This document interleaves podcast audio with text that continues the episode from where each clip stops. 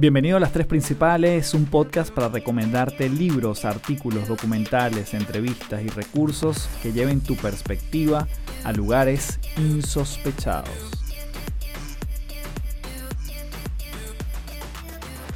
Hello, hello, bienvenido a Las Tres Principales. Mi nombre es Carlos Fernández, arroba Café del Éxito. Gracias por llegarte nuevamente a este podcast Gracias si es la primera vez que estás explorando y llegaste y caíste en este episodio. Y la verdad que estoy muy contento porque mm, en esta oportunidad voy a estar conversando acerca de un método, de un modelo, si se quiere, de cuando nosotros queremos implementar algún cambio en nuestra vida. El modelo está muy enfocado en el mundo organizacional, cuando estás dentro de una empresa, no importa el tamaño, bien sea un emprendimiento bien sea una empresa de mediana envergadura o de gran envergadura. Y también lo podemos aplicar en nuestra vida personal. Ante cualquier cambio, estas cinco letras sobre las cuales voy a estar navegando son profundamente importantes. Entonces, vamos a estar hablando de un modelo que se llama ADKAR, es decir, A-D-K-A-R, por sus siglas. Las siglas están en inglés. Igualmente vamos a hacer todo el desglose claramente en español. Y voy a estar haciendo la disección de este libro durante tres partes, como siempre, porque esto se llama las tres principales, con el fin de que puedas sacarle el mayor provecho. Para la gente que está en Patreon, patreon.com slash café del éxito, en mi comunidad en línea, y si no puedes sumarte, van a tener un PDF especial con puntos claves de este podcast para que lo puedas además tener a la mano, visible y lo puedas llevar, eh, proponer como ideas para mostrárselo a otra persona. Te va a servir como una suerte de infografía o resumen. Así que si estás en www.patreon.com slash café del éxito, aparte de todas las cosas que tenemos semanalmente, encuentros semanales, vas a tener por este episodio además también especial esta infografía mm, al estilo resumen. Sin más, nos vamos entonces con la primera parte de estas tres principales, hablando del modelo de ADKAR, qué significa cada una de esas letras y cómo impacta en nuestro cambio personal y profesional.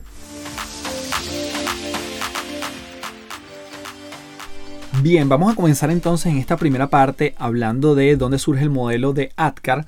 Este es un modelo propuesto por un consultor que se llama Jeffrey Hyatt, que después de bueno, cientos de estudios en diversas organizaciones se dio cuenta que los cambios no necesariamente fallan porque haya faltado de comunicación o de entrenamiento. Porque normalmente son los dos grandes pilares que la gente siempre dice que faltó. Comunicación y entrenamiento.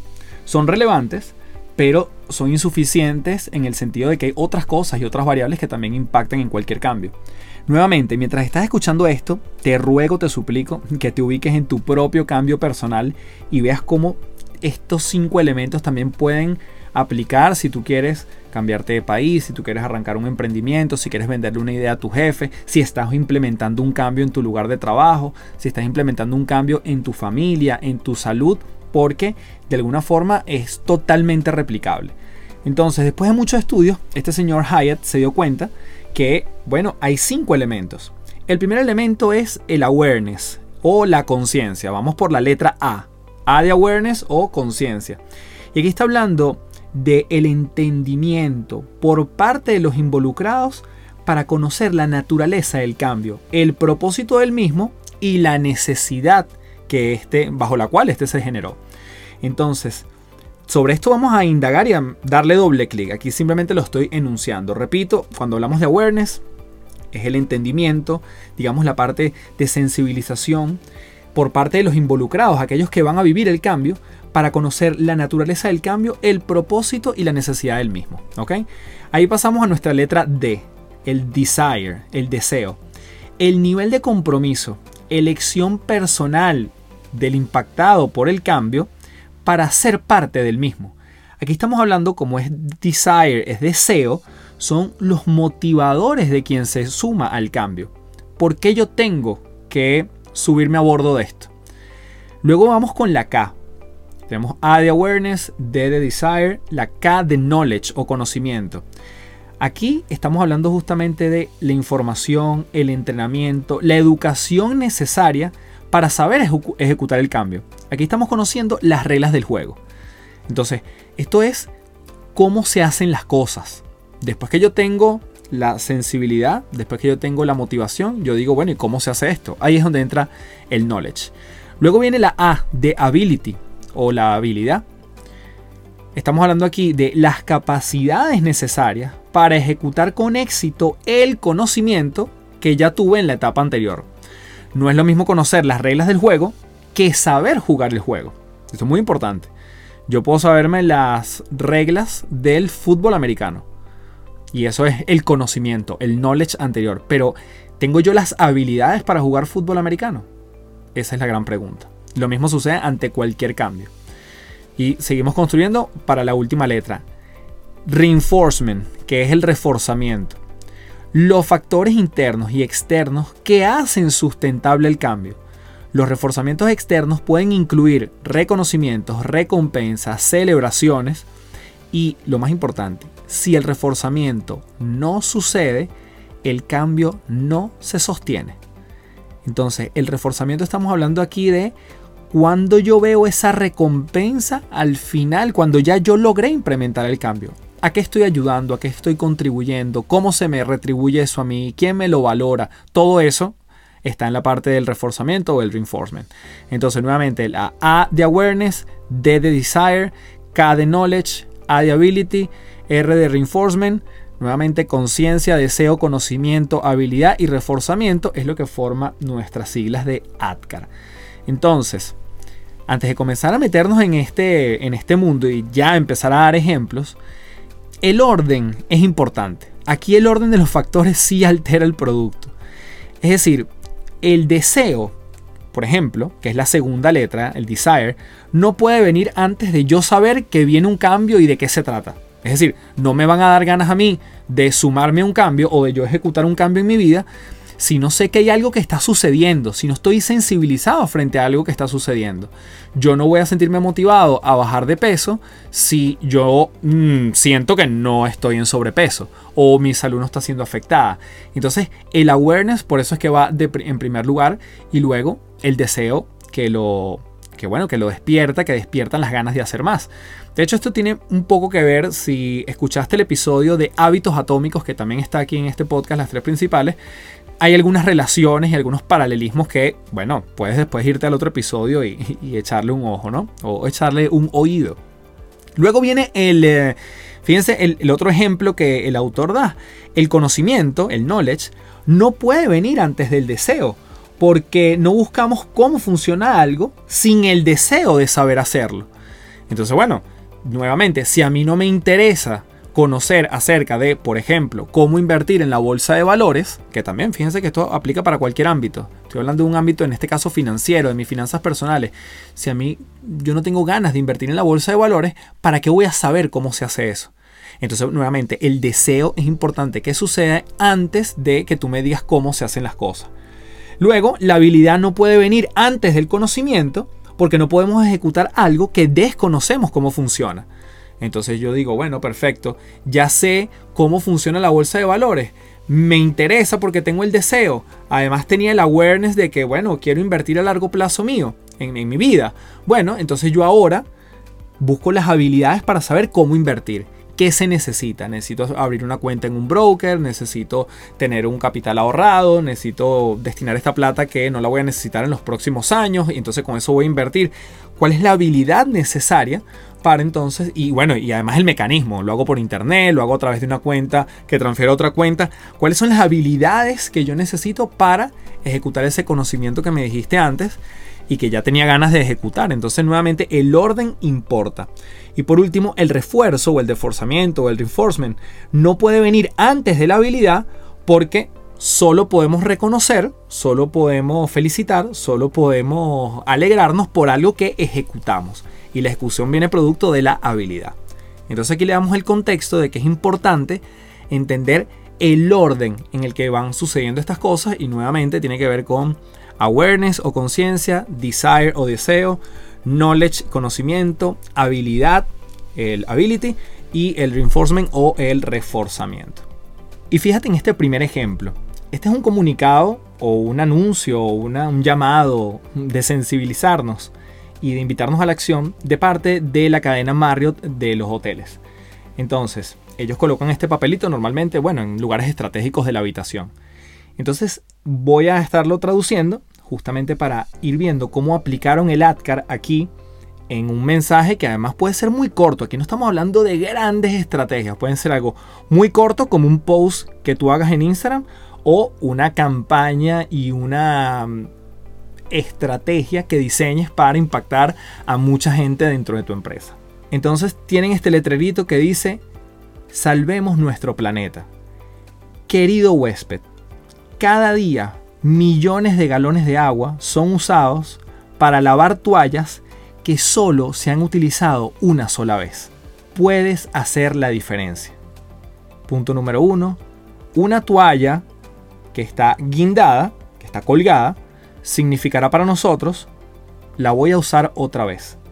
Una toalla que está en el suelo significa, por favor, cámbiala. Gracias por ayudarnos a conservar la energía vital y los recursos de nuestro planeta Tierra. Ese es el comunicado. Entonces fíjense cómo pasamos, vamos a pasarle el tamiz del ATCAR en esta comunicación. Primero, el gran enunciado, salvemos nuestro planeta.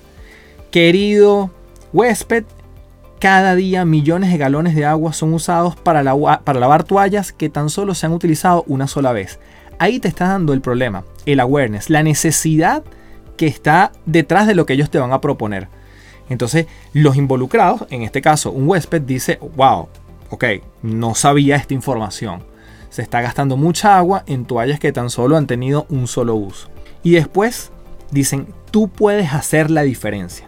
Ahí te despiertan el deseo de tú decir, bueno, es verdad, yo puedo hacer un cambio en torno a esta situación. Muy pequeño. Y fíjense que nuevamente, que no estamos hablando de largos párrafos. Lo único que dice este cartelito dice, puedes hacer la diferencia. Y luego ahí te bajan al conocimiento, al knowledge. Te dicen, una toalla que está colgada significará la volveré a utilizar. Una toalla en el suelo significará por favor cambiarla. Eso significa que tú tienes dos formas, eh, te están dando la mecánica en dos pasos de que te retiren en la toalla o que te la dejen en la habitación. Son símbolos que ellos te están diciendo, esto para nosotros significa esto y lo otro aquello. Y después te dan ese reconocimiento. Gracias por ayudarnos a conservar la energía vital y los recursos del planeta Tierra te están aplaudiendo de antemano. ¿Qué nos faltó aquí? Pero es, digamos, mm, es evidente, la habilidad.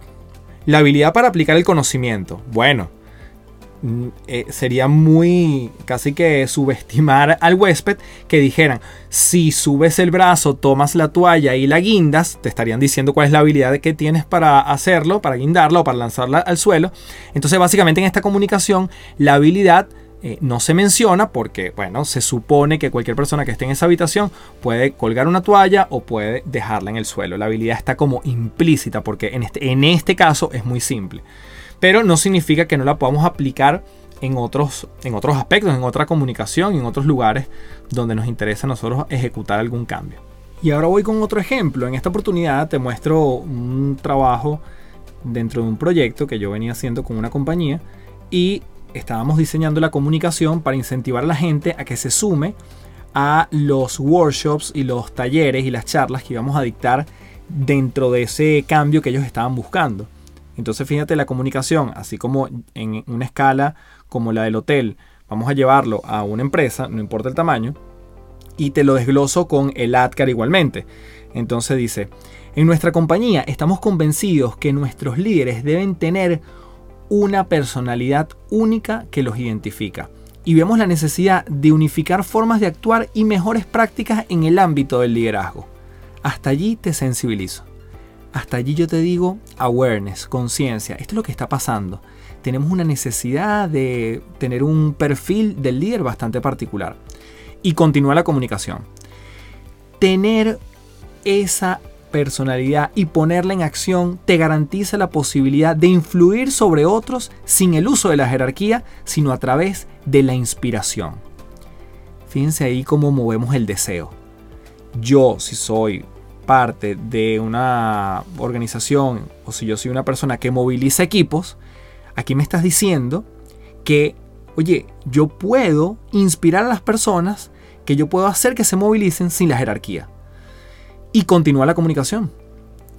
A través de los talleres que comenzarán en el mes de diciembre, podrás conocer los ocho pilares de nuestra personalidad y de nuestro estilo de liderazgo para empezarlos a practicar de una manera rápida y eficiente. Entonces en esta comunicación yo te estoy diciendo qué es lo que vas a recibir. Los ocho pilares en este caso. Obviamente ya en el momento del taller ya se desglosarán, pero aquí ya tú sabes qué es lo que te vas a llevar. Te vas a llevar ocho pilares. Y sigue la comunicación. Si quieres incrementar tu aproximación a la innovación, proponer ideas con potencia, colaborar y ejecutar de manera impecable, así como personalizar la experiencia de tu equipo, este perfil del líder ya está dentro de ti. Entonces aquí yo te estoy diciendo las habilidades que de alguna forma tienes y que vas a potenciar si vas a estos talleres. Yo te digo, si quieres incrementar innovación, ideas con potencia, colaboración, ejecución impecable, perfecto, ya tú sabes que te vas a llevar. Más allá del conocimiento de los ocho pilares, es la habilidad que vas a desarrollar también en estos talleres. Y por último, el reforzamiento. Te invitamos a ser parte de esta experiencia de aprendizaje donde te llevarás herramientas no solo profesionales sino de vida y serás parte del selecto grupo de embajadores de nuestro perfil del líder para causar un impacto directo en tu entorno. Te esperamos. Entonces, fíjense como nuevamente en una comunicación que es, entre comillas, simplemente invitar a la gente a una iniciativa, yo la puedo desglosar bajo el ADCAR. Y recordemos entonces que el ADCAR, o hasta este punto lo estamos enfocando mucho desde una comunicación, desde una empresa, pero el ADCAR también aplica para ti. ¿Cuál es la sensibilidad que tú tienes frente a algo particular que quieres cambiar en tu vida? ¿Cuál es el deseo? ¿Lo tienes o no lo tienes? Si tienes deseo, buscas conocimiento. Si tienes conocimiento, buscas desarrollar la, la habilidad. Si tienes la habilidad, entonces probablemente al ejecutarla tú te des una palmadita en la espalda y tú dices, y tú dices tengo mi reforzamiento particular. O bueno, a lo mejor el reforzamiento viene de parte de otros. Oye, café, te veo mucho más calmado. Oye, café, te veo mucho más delgado. Te veo que ahorita manejas tus emociones mejor. Porque yo me propuse quizás hacer un cambio en ese ámbito en mi vida. Todo es posible si lo pasamos por este tamiz del ATCAR para tomar conciencia, entender nuestras motivaciones, cómo ejecutar ese conocimiento, desarrollar habilidades y obviamente hay que hacerle, como muchas veces he dicho en este podcast, hay que hacerle cariño al cerebro, que es ese reforzamiento. Porque a través del reforzamiento yo digo, ¿sabes qué? Esto tiene todo el sentido del mundo, volverlo a hacer una y otra vez, repetir mi comportamiento, repetir este cambio hasta que se transforme en algo sustentable en el tiempo. Vamos entonces en esta segunda parte de las tres principales a ver cuáles son los factores de éxito y las preguntas claves que podemos hacernos en cada una de estas letras, comenzando con el awareness, que es la conciencia, esa sensibilización, y el desire o el deseo, esa motivación de quienes se suman al cambio. Entonces, para ir repasando, el awareness o la conciencia es el entendimiento por parte de los involucrados en el cambio para conocer la naturaleza del mismo, el propósito y la necesidad de por qué se está planteando. Aquí está el, el por qué estamos requiriendo este cambio. Así como veíamos este perfil del líder que veíamos en los ejemplos anteriores o esta necesidad de cuidar el ambiente, yo te estoy dando la razón más estratégica incluso de por qué debemos cambiar. De hecho, el autor Simon Sinek habla de esto en su en su libro mm, Comienza por el porqué. Si quieres incluso buscar su TED Talk en YouTube, busca El Círculo Dorado, Simon Sinek, probablemente también muchos de ustedes lo conozcan, pero básicamente él también habla de ese propósito mucho más grande. Si eso está claro, probablemente ya yo me empiezo a sensibilizar. Preguntas claves en el awareness. ¿Por qué el cambio es necesario? ¿Por qué el cambio está sucediendo ahora? ¿Qué está mal en la manera como lo estamos haciendo hoy ¿Y qué ocurre si no cambiamos? Preguntas trascendentales en el mundo del awareness. Si no estamos respondiendo esas preguntas o no lo estamos respondiendo a través de, nuestra comunicación, bueno, quizás no estemos sensibilizando a la gente para que después despertemos ese deseo que viene más adelante. De hecho, en el libro, una de las cosas que demuestra este señor Hyatt, dice que en un estudio con 411 empresas que iban a ejecutar cambios importantes, la razón número uno de por qué la gente se resistía al cambio era la ausencia del awareness o de un porqué. Entonces, cuando hay una postura más bien de la gerencia, del dueño, del emprendedor, de dar una instrucción, decir que se va a implantar un sistema, decir que vamos a empezar a vender este producto, decir, y esto va para mis amigas que están en el mundo de las, y mis amigos que están en el mundo del multinivel, oye, vamos a vender este producto, vamos a impulsarlo este mes, y yo no doy una razón, yo no doy una explicación yo estoy asumiendo que la gente va a comportarse de forma casi autómata o que las razones que yo tengo en mi cabeza, bueno, ellos también las tienen en la suya. Entonces, cuando trabajo el awareness, nuevamente las grandes cuatro preguntas. ¿Por qué el cambio es necesario? ¿Por qué el cambio está sucediendo ahora? ¿Qué está mal en la manera como lo estamos haciendo hoy? ¿O qué puede ser una amenaza en esa manera de como lo estamos haciendo hoy? ¿Y qué ocurre si no cambiamos? Entonces eso nos puede dar una buena guía de implementar o respondernos esa pregunta para transmitir esa sensibilidad. ¿Qué es relevante de esto? Recuerda, este resumen te lo estoy dejando en una infografía. Lo vas a tener si estás suscrito a patreon.com slash café del éxito. La vas a poder descargar y sobre todo para poder implementarla. Esto es lo que más yo siempre predico por aquí. Implementar lo que te haga sentido. No tienes que implementar todo, pero sí lo que te haga sentido. Cinco factores ahora que impactan este awareness o esta conciencia acerca de la necesidad del cambio. Número uno, la visión de la persona acerca del estado actual, acerca de las condiciones actuales. Si tienes un grupo de personas o tú mismo como, digamos, dueño de tu propio cambio y tú dices, mira, todo está bien, no hay ningún peligro, yo puedo seguir funcionando de esta manera, yo puedo seguir vendiendo mis productos y servicios de esta forma, yo estoy manejándome bien con mi página web. Si la visión no tiene, la persona no tiene una visión del estado actual que lo haga tambalear o que no por lo menos se la cuestione, nada va a suceder. Esto tiene que ver con el segundo factor, cómo la persona percibe los problemas. Entonces, si la persona no está viendo algo que está fallando, no está viendo un, digamos, sí, un, reto, un desafío con las condiciones con las que estamos viviendo, esa persona tampoco va a cambiar. Entonces, tener esto en cuenta a la hora de comunicarle en la parte del awareness es fundamental. Otro clave que a mí me parece de los factores una de las cosas fundamentales. La credibilidad del mensajero. Ese sería el tercer factor.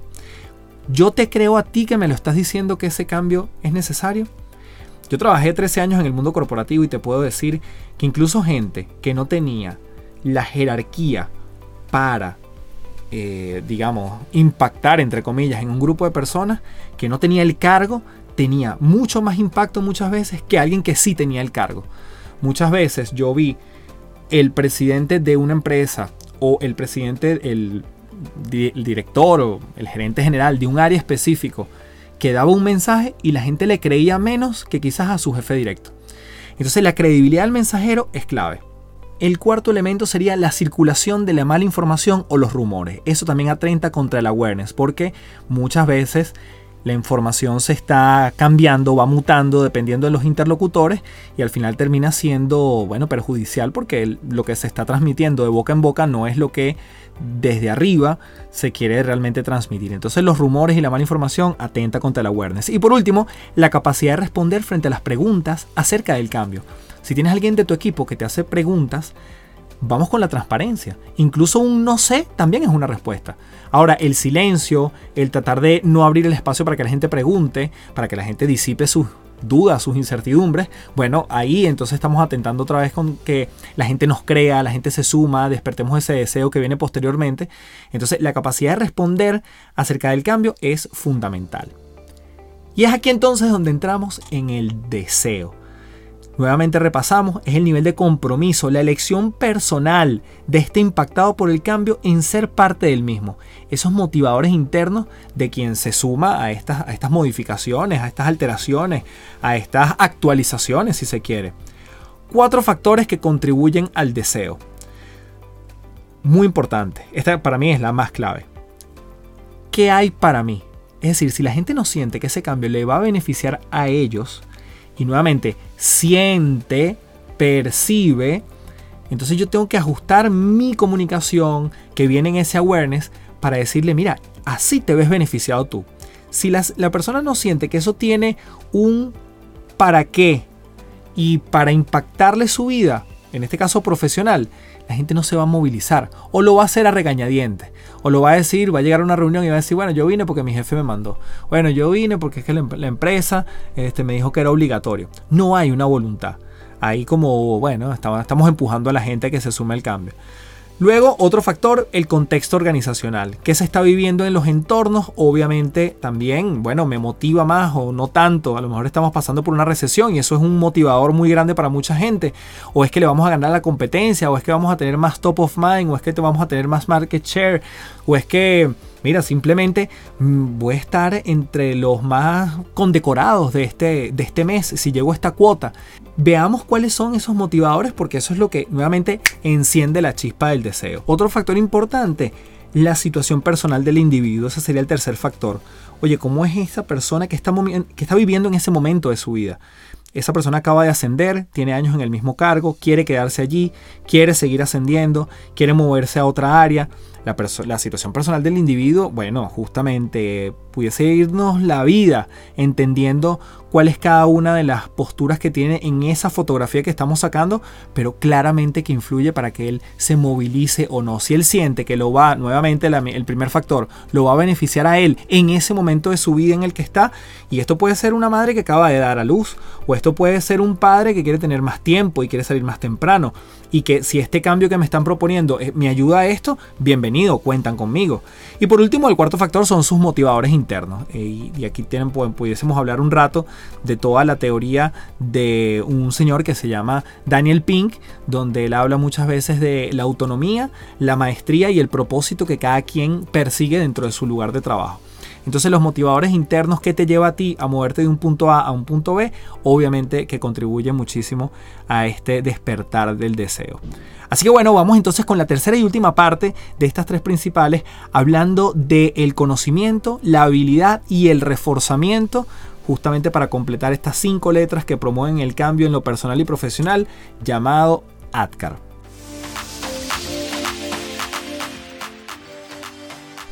Vamos entonces con la K de Knowledge o conocimiento. Repasamos, aquí nos estamos refiriendo justamente a la información, el entrenamiento, la educación necesaria para saber ejecutar el cambio.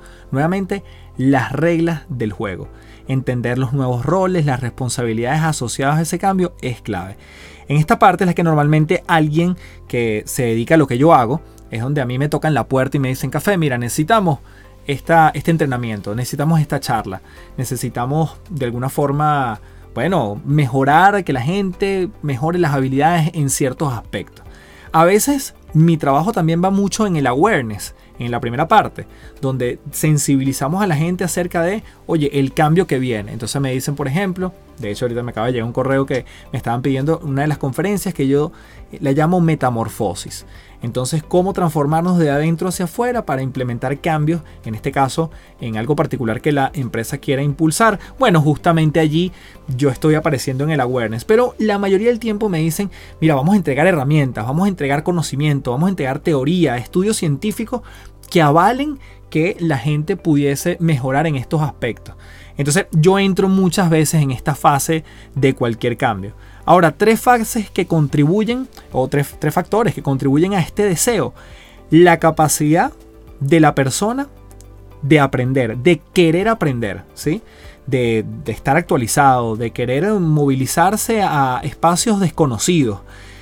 Segundo elemento, recursos disponibles para educar y entrenar. Y aquí vamos desde cosas tangibles como una sala, una, bueno, sí, un salón de capacitaciones, una herramienta como Zoom o como Teams que me permita conectar a la gente y que alguien nos entrene de forma virtual. Es decir, tengo, tengo un video bin, eh, aquí le dicen en Chile un data, que bueno, para proyectar todas las cosas físicas y no físicas que se necesiten para que se genere el ecosistema de la formación, del entrenamiento, obviamente son claves, y el acceso al conocimiento requerido sería el tercer factor. Es decir, ese conocimiento que se requiere para que la gente implemente el cambio, ¿lo tengo de forma interna o tengo que contratar a alguien que viene de afuera? Porque quizás ese, ese, conocimiento no lo tengo internamente. A lo mejor si tengo una persona que es experta en leyes y trabaja en el área de consultoría jurídica y me interesa que la gente se entrene en esta nueva ley que acaba de aparecer e impacta en mi sector, yo tengo a los abogados que nos van a entrenar en esa ley. Nos van a dar a conocer, nos van a dar los puntos claves, cómo me impacta en cada una de las áreas, perfecto. Pero de repente yo tengo que formar a mi gente en unos temas específicos que tienen que ver, no sé, con quizás con prevención de riesgos, seguridad laboral, o tengo que entrenar a la gente en cómo se utiliza este producto, este aceite que acabamos de lanzar, que acabamos de lanzar quizás una bebida particular, si acabamos de lanzar un incentivo para nuestros distribuidores. Entonces yo empiezo a decir, bueno, ese entrenamiento lo tengo de forma interna o necesito alguien externo que venga a formar a mi gente. Entonces los tres factores que contribuyen a, este knowledge tienen que ver con la capacidad de la persona de querer aprender estos recursos disponibles los ecosistemas, la, sí, la pecera que se forma en torno a los recursos que yo tengo o no para poder implementar esta, esta fase de entrenamiento, educación y el acceso al conocimiento. ¿Lo tengo internamente o lo, tengo de forma externa? Y eso nos permite pasar a la habilidad. Nuevamente recordamos, el ability tiene que ver con las capacidades necesarias para ejecutar con éxito el conocimiento en la etapa anterior. Volvemos al mismo ejemplo, no es lo mismo saber las reglas del fútbol que tener las habilidades para jugar fútbol. Ahora, cinco factores que contribuyen a desarrollar estas habilidades. Bueno, fíjense, aquí tenemos, la gente puede tener barreras psicológicas. Es decir, aquí está mucho el mundo de las creencias. Yo puedo o no puedo. Nunca se me ha dado esto y ahora me lo están requiriendo. Yo soy malo para los números, por eso no me puedo formar en esta nueva plataforma que requiere mucha habilidad numérica. Hay barreras eh, psicológicas.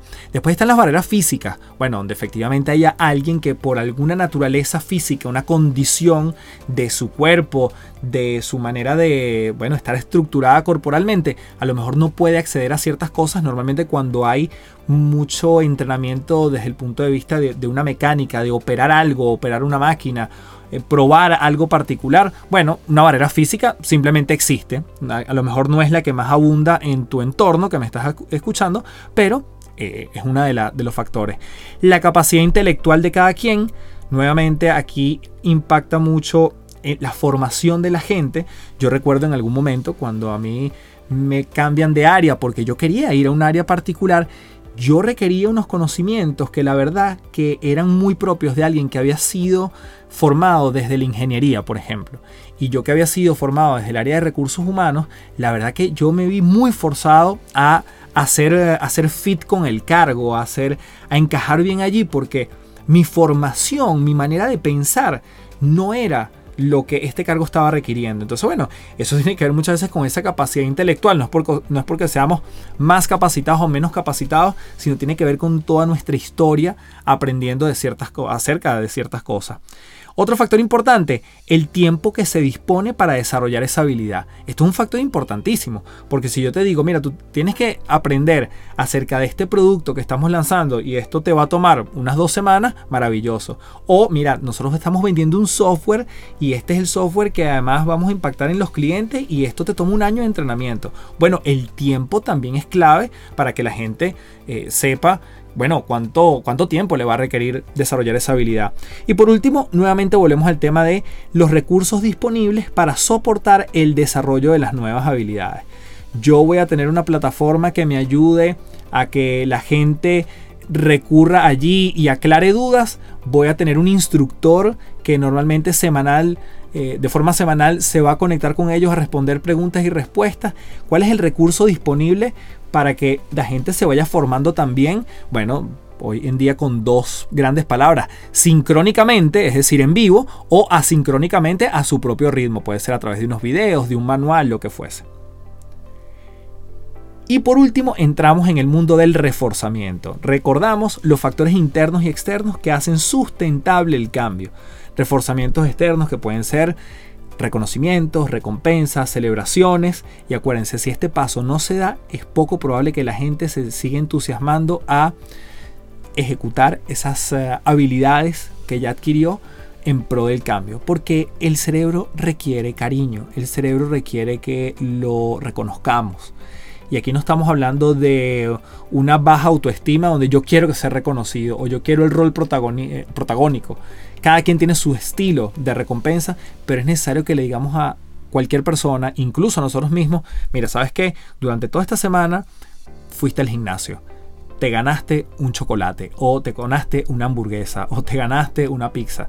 Es decir, ¿cuál es ese cariño que yo le estoy dando a mi cerebro de manera que él, él diga, ¿sabes qué? Si así me recompensan por el cambio que yo estoy ejecutando, a hacer más de esto.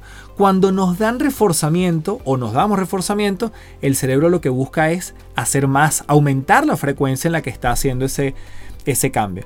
Cinco factores que contribuyen a este reforzamiento. Bueno, lo que estamos hablando, la relevancia del reforzamiento para la persona que lo recibe.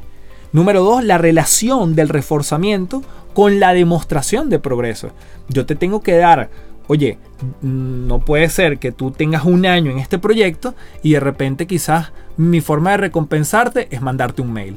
Tú dices, oye, un año, un año implementando este cambio para un mail. Entonces ahí las proporciones son importantes. Tercer elemento, una contradicción entre el reforzamiento y lo que le estoy pidiendo a la gente. Me explico. Cuando quizás yo estoy procurando que la gente haga tal comportamiento, pero cuando lo hace, yo estoy dando un mensaje erróneo, contradictorio, poco coherente, y la persona dice, bueno, pero entonces no es que estábamos promoviendo esto. ¿Cómo que entonces yo al sumarme tengo una consecuencia negativa o estoy mal visto. Te doy dos ejemplos rapiditos que viví de primera mano. Durante mucho tiempo, en una compañía donde yo trabajé, estaban promoviendo que la gente se formara e-learning, que hiciera cursos e-learning, que nos metiéramos en los cursos, habían cursos de inglés, habían cursos de, muchísimas cosas. Y yo tomé la tarea de llegar en las mañanas un poquito más temprano y hacer mi curso de inglés. Empezar digamos, a pulir mi inglés con esto que estaba allí.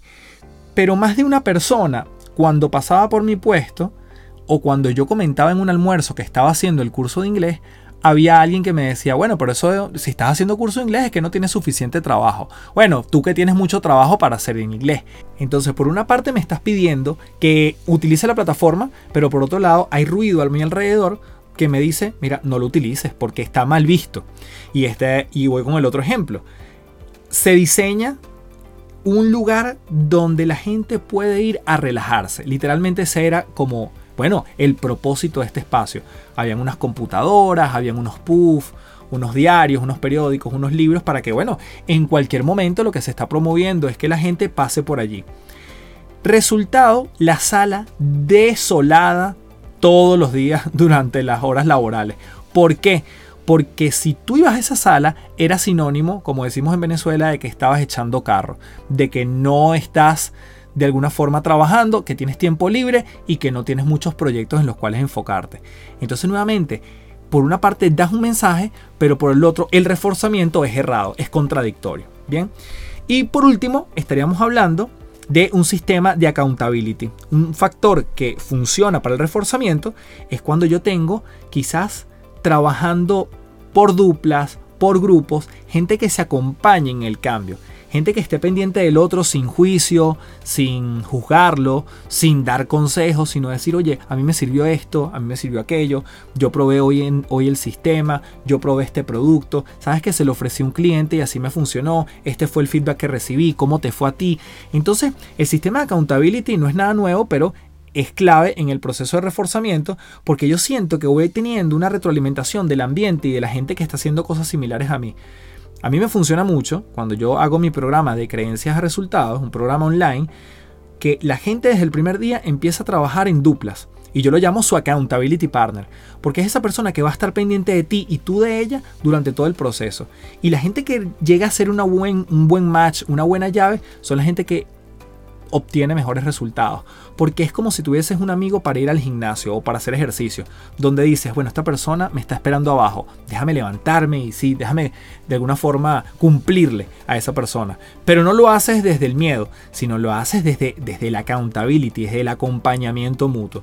Entonces, un sistema de accountability obviamente también apoya muchísimo este proceso de reforzamiento o de reinforcement. Y bien, recordarte entonces que todo este resumen lo estoy dando con incluso un par de detalles adicionales. Te lo estoy dejando en patreon.com slash café del éxito, donde además te estoy dejando dos cuadros Uno que dice cuáles son los protagonistas importantes en el cambio y en qué fase de las cinco letras actúan. Y el otro, actividades dentro del cambio y en qué fase están allí actuando sobre cada una de esas cinco letras. Por ejemplo, en el caso de las actividades, hablo de comunicaciones, de el respaldo o el sponsorship o el patrocinio, alguien que avale todo cambio, no importa si es pequeño tu emprendimiento o grande en una corporación, el coaching o mentoring, en qué fase actúa, la resistencia al cambio y el entrenamiento, en qué punto de las cinco letras está actuando. Así que mm, espero que este episodio te haya servido un montón. Nuevamente, extrapólalo, llévalo a tu negocio, a tu producto o servicio que quieres impulsar. Si eres un emprendedor, incluso si estás en solitario o si quieres impactar un cambio en tu vida particular con una nueva práctica, un nuevo hábito que quieres empezar a estructurar de fondo, trabaja estas cinco letras yo particularmente tengo años trabajando con esto en mí y con, nuevamente como te decía, con diferentes clientes. Y realmente como es tan fácil explicarlo, entenderlo, cognitivamente no es complejo. Después en la práctica, cuando uno le agarra como, bueno, ese sabor particular de, del probarlo, de saber que funciona, después se vuelve muy lúdico empezarlo a implementar. Se vuelve muy fácil, se vuelve hasta, se vuelve un incentivo en sí mismo tener una estructura para el cambio. Así que bueno, te recuerdo que el resumen lo tienes en www.patreon.com slash café del éxito.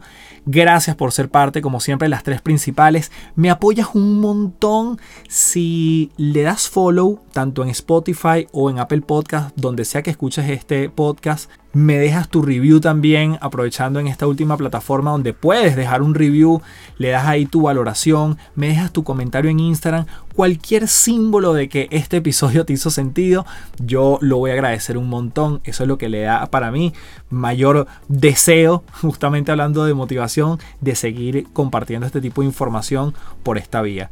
Nuevamente me despido como siempre, dándote las gracias y diciéndote, transfórmate en paz. Chao, chao.